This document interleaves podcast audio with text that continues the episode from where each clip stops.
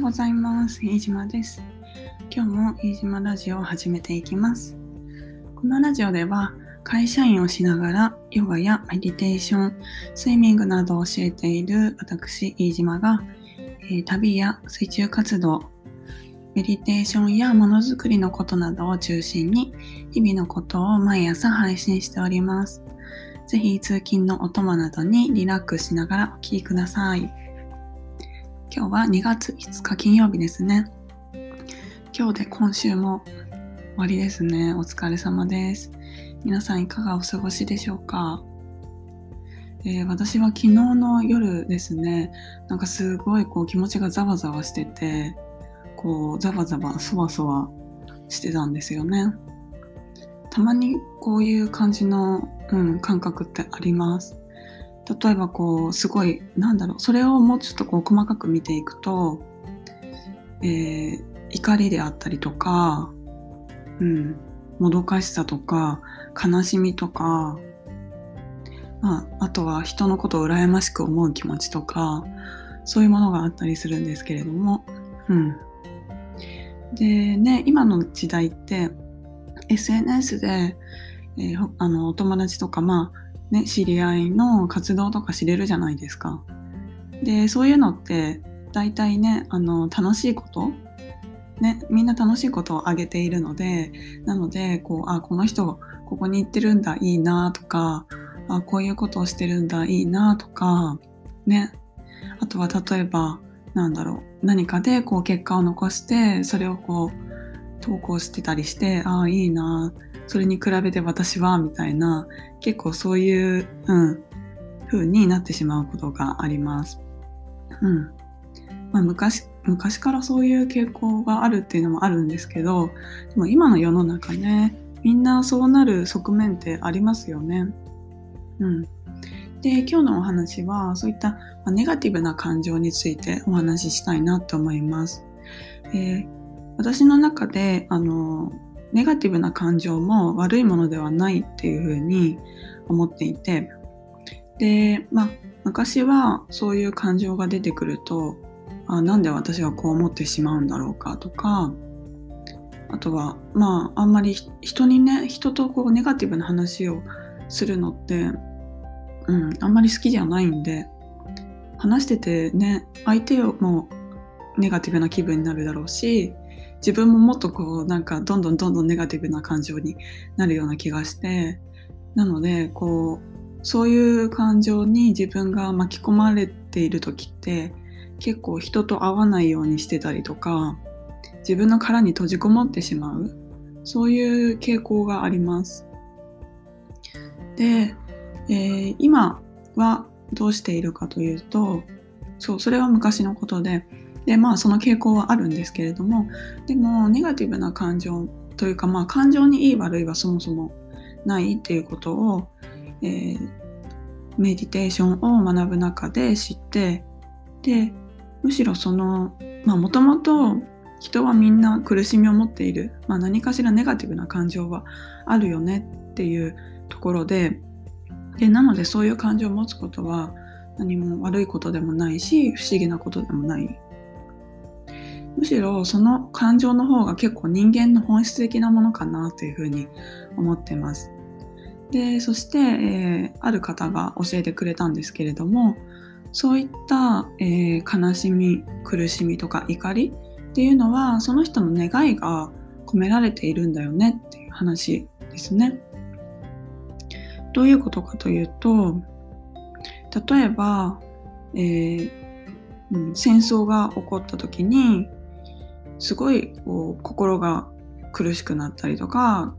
悲しく感じる。それはなぜかというと平和を願っているからとか。そのそのなんだろうな、まあ、ネガティブというか苦しみ悲しみ怒りっていうものの裏側にはその人のもっとこう本質的な、うん、願いやえー希望とかこういう世界であってほしいっていうものですね。それがあるんだよっていう話を、えー私のお友達がしてくれてそう。でああそうだよなっていうふうに思ったんですね。であとそもそももし何かに対していいな羨ましいなっていうふうに思った時にそれってなんだろうすごくうんと例えばですねうん。まあスポーツ選手だったら、えー、オリンピックにて自分がもしねスポーツ選手だとしてでオリンピックに出ている選手を羨ましく思うとします。それってオリンピックに出れるかもしれないから羨ましく思ったりするんですよね。思うんですよね。わかるかな、えー、例えば今私がオリンピック選手のことを羨ましいとは思ってないです。で妬みとかそういうのもないです。でなぜかというとそもそも私はそのレベルにも達してないからですよね。だしそれを望んでいるわけでもない。